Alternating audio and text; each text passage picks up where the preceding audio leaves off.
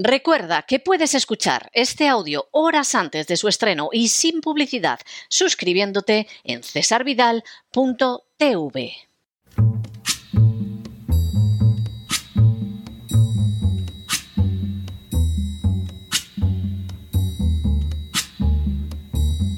La voz con César Vidal, desde el exilio. When the night has come and the land is dark and the moon is the only light we'll see. No, I won't be afraid. Oh, I won't be afraid just as long as you stand, stand by me. Muy buenos días, muy buenas tardes, muy buenas noches y muy bienvenidos a esta nueva singladura de la voz. Soy César Vidal, hoy es el viernes 13 de octubre de 2023 y me dirijo a los hispanoparlantes de ambos hemisferios, a los situados a uno y otro lado del Atlántico y del Pacífico y como siempre lo hago desde el exilio. Corría el año 632 cuando en la ciudad árabe de Medina falleció Mahoma, el profeta del Islam. Aunque en los años anteriores Mahoma había logrado someter a toda la península arábiga, la situación que reinaba a su muerte era de una enorme inestabilidad. No resultaba claro quién había de sucederlo. Otros profetas habían aparecido en Arabia y el malestar de algunas tribus hacía presagiar que todos sus logros podrían colapsarse. A pesar de todas estas circunstancias negativas, el Islam demostró una enorme capacidad de resistencia y sobre todo de expansión. Sus primeros califas murieron víctimas de la violencia y el califato pasó a una familia que había sido enemiga de Mahoma. Pero aún así, el Islam no dejó de extenderse por Asia, África y Europa, llegando por Oriente hasta la India y Persia y por Occidente hasta España, Francia e Italia, humillando en pocos años a imperios tan impresionantes como el bizantino o el sasánida. Durante años, en Occidente muchos contemplaron el Islam como una simple herejía cristiana, quizá no tan distinta de la representada por Arrio.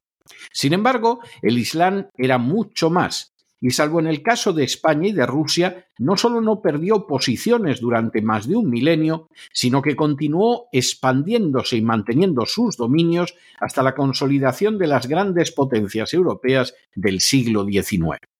De esas victorias occidentales sobre un Islam muy debilitado, surgió un sentimiento de superioridad que no se ha extinguido y que ha colocado a Occidente en una situación extremadamente peligrosa. En las últimas horas hemos tenido nuevas noticias sobre el impacto del Islam en las sociedades occidentales. Sin ánimo de ser exhaustivos, los hechos son los siguientes. Primero, desde finales del siglo XVIII, Gran Bretaña se valió de los musulmanes para dividir a la población de la India. Enfrentándolos con los hindúes, no solo consiguió quebrantar la resistencia efectiva de los indios, sino que incluso en 1948 logró partir la nación, impidiendo de esta manera que pudiera acercarse a Rusia. A lo largo de las décadas, una de las armas imperiales de Gran Bretaña sería siempre la utilización del extremismo islámico para alcanzar sus fines. Segundo, a finales del siglo XVIII, también Napoleón acarició la idea de servirse del Islam como un instrumento de sus ambiciones imperiales contra Gran Bretaña. Solo el fracaso de su expedición en Egipto y Palestina impidió que pudiera consumar sus proyectos.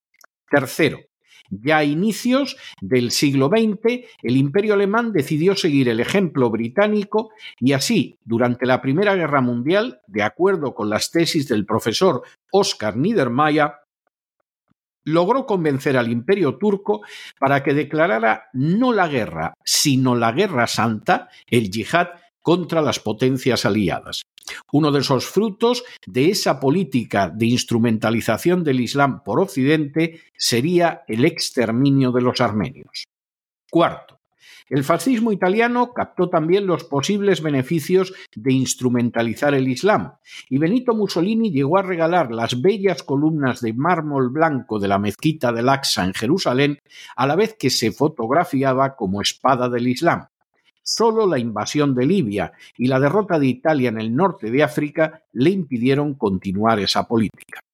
Quinto, con el nazismo, el profesor Oskar Niedermayer se convirtió en director de la institución de Geografía y Política Militar de la Universidad de Humboldt, y en unión con su rival Gerhard von Mende forjaron una política de utilización del Islam dirigida contra la Unión Soviética. Sexto, los nazis reclutaron, entre otros musulmanes, a Mijail Kedia de Georgia, a Ali Kantemir de Turquestán y a Beli Kayum de Asia Central, e incluso constituyeron las divisiones musulmanas de las SS decimotercera y vigésimo tercera. Entre los instrumentos de esta política estuvo también el gran mufti de Jerusalén, Amin al-Hussein. Séptimo. Al acabar la Segunda Guerra Mundial, el nazi Gerd von Mende pasó a trabajar para la inteligencia de la República Federal Alemana y logró influir en la CIA para que utilizara a extremistas islámicos en la lucha contra la Unión Soviética. Octavo. Así, Edward Pilili elaboró un memorial para el presidente americano Eisenhower en el que se recomendaba utilizar a los musulmanes contra la Unión Soviética. Robert H. Dreher, un agente de la CIA, se convirtió en el encargado de añadir ese factor islámico a las emisiones diarias de Radio Liberty. Noveno. Robert H. Dreher, el agente de la CIA, se alió además con Said Ramadan, hijo de Hassan al-Banna, el fundador de los Hermanos Musulmanes. Esa colaboración llegó, por ejemplo, al punto de que fuera la CIA quien financió la construcción de la mezquita de Múnich en Alemania. Una vez construida, la mezquita nunca fue controlada ni por la CIA ni por la inteligencia de Alemania Occidental. Décimo. En paralelo, los hermanos musulmanes, creados por la inteligencia británica, se dedicaron a atacar al régimen nacionalista egipcio de Gamal Abdel Nasser. Precisamente por esa razón, en 1966 Nasser intentó controlar a los hermanos musulmanes y procedió a ejecutar a Said Qutb, uno de los principales intelectuales de este grupo islamista. Un décimo. En 1967, durante la Guerra de los Seis Días, Israel ocupó la franja de Gaza que anteriormente había formado parte de Egipto. En contra de lo que hubiera cabido esperar, Israel no procedió a expulsar ni acabar con la rama de los hermanos musulmanes conocida como Hamas y dirigida por el jeque Ahmed Yassin. Por el contrario, en el curso de los años siguientes, Israel no dejó de fortalecer a Hamas para debilitar a la Organización para la Liberación de Palestina y dividir así la resistencia de los palestinos. Duodécimo durante la década de los años 60 y de manera que pasó desapercibida a los medios de comunicación, el entonces denominado Mercado Común Europeo, germen de la actual Unión Europea, aprobó una serie de directrices que pretendían impulsar una inmigración masiva islámica en Europa. Las razones fundamentales eran contar con una mano de obra más barata y también con una población más sumisa ante unos planes que ya dejaban de manifiesto el rumbo de la actual agenda globalista. Décimo tercero.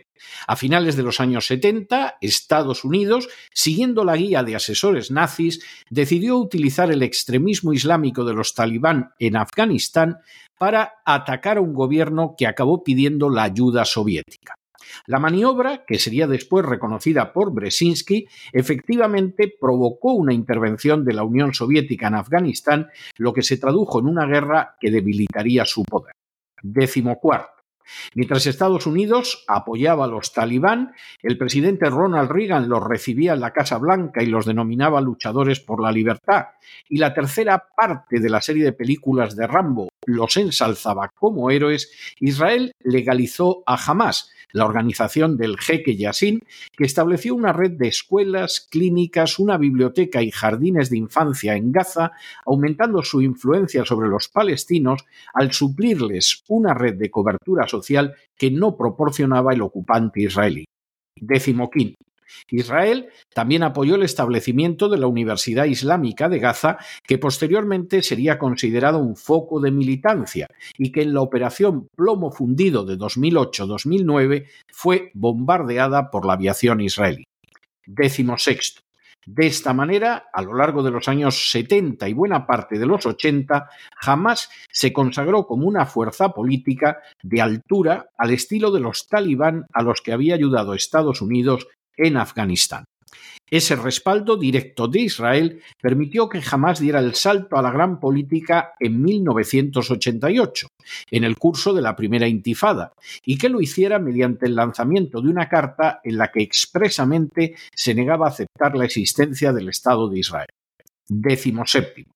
Esta política, consciente de décadas, dio un nuevo salto con la creación de Al-Qaeda por servicios de inteligencia occidentales. De hecho, Al-Qaeda significaba tan solo la base, es decir, la base de datos de terroristas islámicos que podían ser utilizados en operaciones encubiertas. Al-Qaeda se benefició de manera directa de los no menos de 3.000 millones de dólares que la CIA entregó a combatientes islamistas en Afganistán. Décimo octavo. Siguiendo esa misma línea, y de manera nada sorprendente, cuando la OTAN desmembró la antigua Yugoslavia, se ocupó de que hubiera una república islámica en Europa, creando Bosnia. Décimo noveno. Los atentados del 11 de septiembre, sea cual sea su autoría, fueron imputados de manera profundamente irónica a Bin Laden, uno de los islamistas que había recibido ayuda de los Estados Unidos durante la guerra de Afganistán. Los atentados fueron aprovechados por la administración Bush para lanzar lo que se denominó la guerra contra el terror, una clara excusa para invadir naciones como Afganistán e Irak, y por Netanyahu para intentar equiparar la tragedia sufrida por Estados Unidos con la lucha de Israel contra los palestinos. Vigésimo. De manera bien reveladora, los atentados del 11 de septiembre no disuadieron a los servicios de inteligencia occidentales ni tampoco a Israel de seguir utilizando a terroristas islámicos. Por el contrario, como señalaría el general americano Wesley Clark, antiguo comandante de las fuerzas de la OTAN en Europa, aquellos atentados abrieron el camino para un plan destinado a invadir Irak, Siria, Líbano, Libia, Irán, Somalia y Sudán en el curso de cinco años.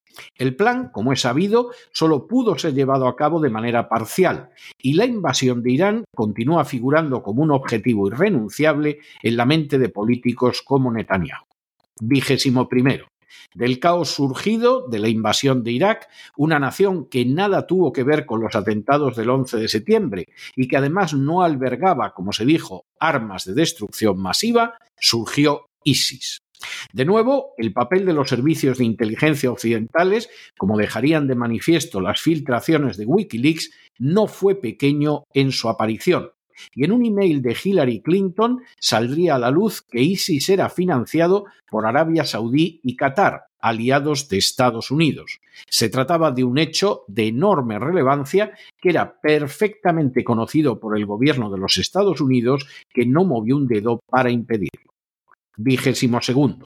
La existencia de ISIS resultó de enorme utilidad para justificar intervenciones militares, y de hecho las fuerzas de ISIS fueron utilizadas para desestabilizar Libia, que sería arrasada por la OTAN en 2011 y que permanece en una situación de marasmo total, y para atacar al régimen de Siria. En este último país, ISIS asesinó, saqueó, violó e incluso crucificó a civiles ensañándose de manera especial con cristianos. Vigésimo tercero.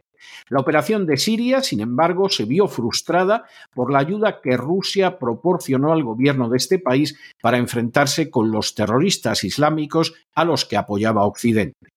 De manera bien reveladora, en el año 2014 saltó a las páginas de distintos medios de comunicación que Israel atendía a los heridos de ISIS en sus hospitales. La respuesta de Israel es que ISIS nunca había atacado su territorio. Vigésimo cuarto.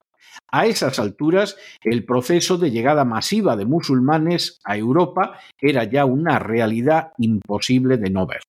A pesar de los atentados perpetrados por terroristas islámicos y de la creciente inestabilidad derivada de los inmigrantes que procedían de países musulmanes, la Unión Europea ha seguido practicando una política de entrada masiva de musulmanes que ha llevado a naciones como Suecia al borde de convertirse en un Estado fallido, a que haya zonas de población musulmana donde la policía no se atreve a entrar en naciones como Alemania, Francia o Gran Bretaña, y a que un número creciente de cargos públicos sean ocupados por musulmanes de origen extranjero. Vigésimo quinto.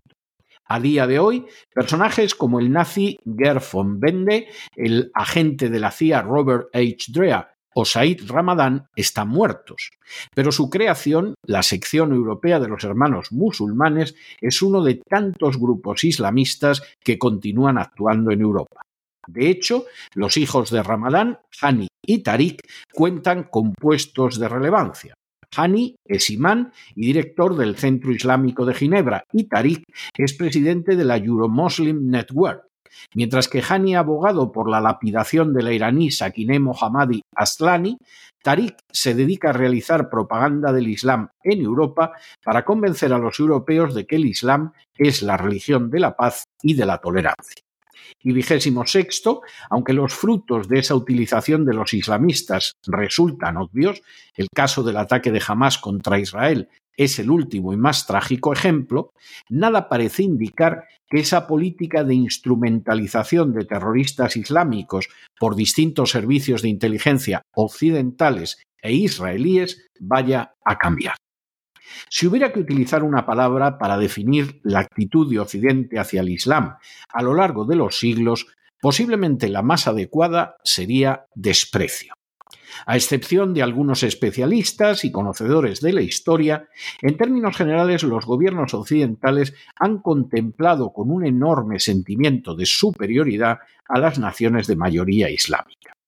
Ese sentimiento, en ocasiones, ha procedido de haber ejercido sobre las mismas un dominio colonial y de haber olvidado que durante siglos ese mundo islámico se mantuvo más adelantado que Occidente en áreas como la filosofía, la economía o la ciencia.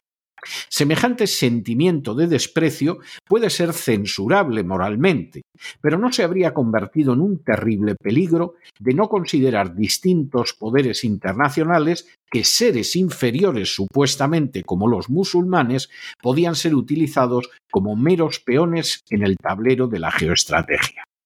Por supuesto, el impulso a golpes de Estado y revoluciones en el mundo islámico por parte de potencias occidentales cuenta con paralelos innegables en Hispanoamérica, en Asia o en África. Sin embargo, existe una diferencia de no escasa relevancia, y es la convicción de que el terrorismo islámico se puede utilizar impunemente para alcanzar objetivos económicos y políticos. A fin de cuentas, para esta gente, los musulmanes, especialmente si son árabes, carecen del talento y de la inteligencia suficientes como para percatarse de que son meras marionetas al servicio de intereses que no son los suyos. De esa manera, la Alemania del Kaiser logró que Turquía declarara el yihad contra los aliados, a la vez que Inglaterra y Francia alzaban a los árabes contra los turcos. De esa manera, la Alemania nazi creó unidades musulmanas de las SS con la intención de combatir a la Unión Soviética. De esa manera, Gran Bretaña creó a los hermanos musulmanes como una manera de atacar a los regímenes árabes que eran contrarios al colonialismo. De esa manera, la CIA recogió la estrategia de los nazis y comenzó a respaldar y a utilizar a grupos terroristas islámicos que actuarían en lugares como Afganistán, Libia o Siria. De esa manera, la Comunidad Económica Europea llegó a la conclusión de que esas poblaciones musulmanas podrían llegar en masa a Europa donde se convertirían en siervos dóciles e ignorantes.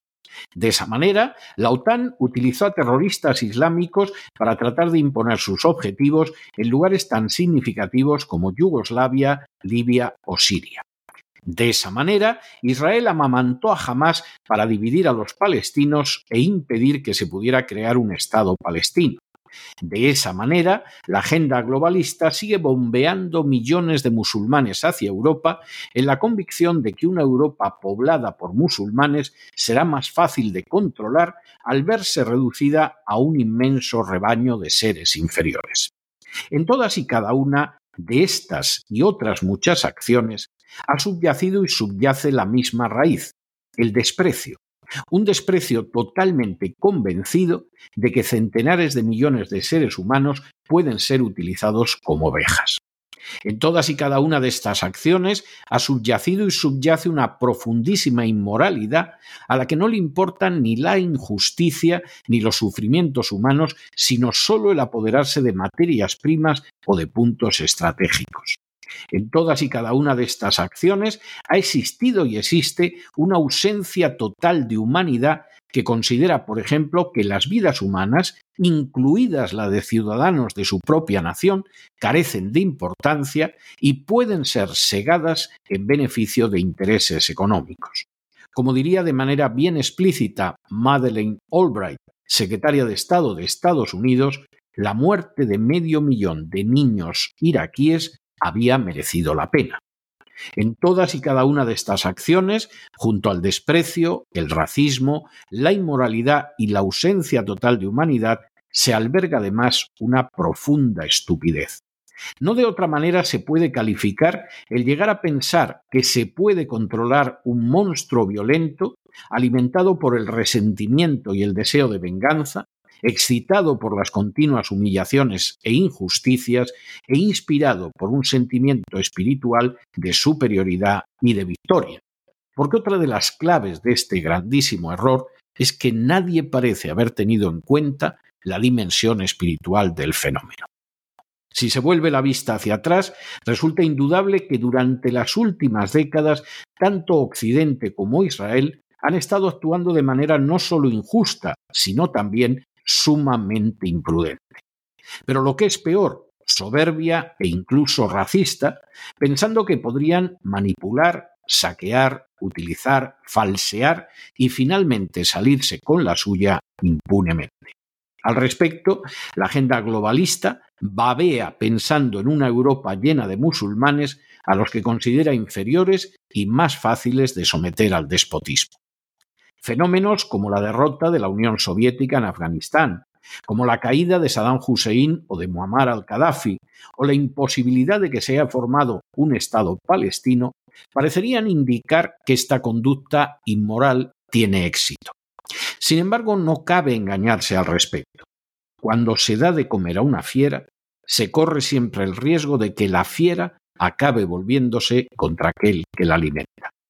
Durante décadas, estas diferentes instancias han forjado la espada del Islam, y ya ha llegado la hora de preguntarse si esa espada que han afilado con la sangre de tantos inocentes no acabará un día siendo la misma que actúe como un castigo por realizar durante décadas una política carente de moral y de humanidad. Pero no se dejen llevar por el desánimo o la frustración, y es que a pesar de que los poderosos muchas veces parecen gigantes, es solo porque se les contempla de rodillas y ya va siendo hora de ponerse en pie.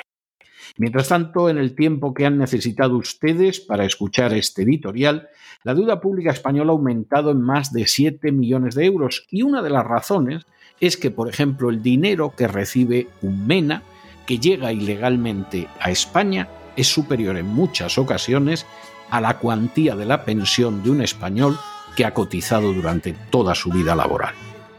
Muy buenos días, muy buenas tardes, muy buenas noches. Les ha hablado César Vidal desde el exilio. Que Dios los bendiga.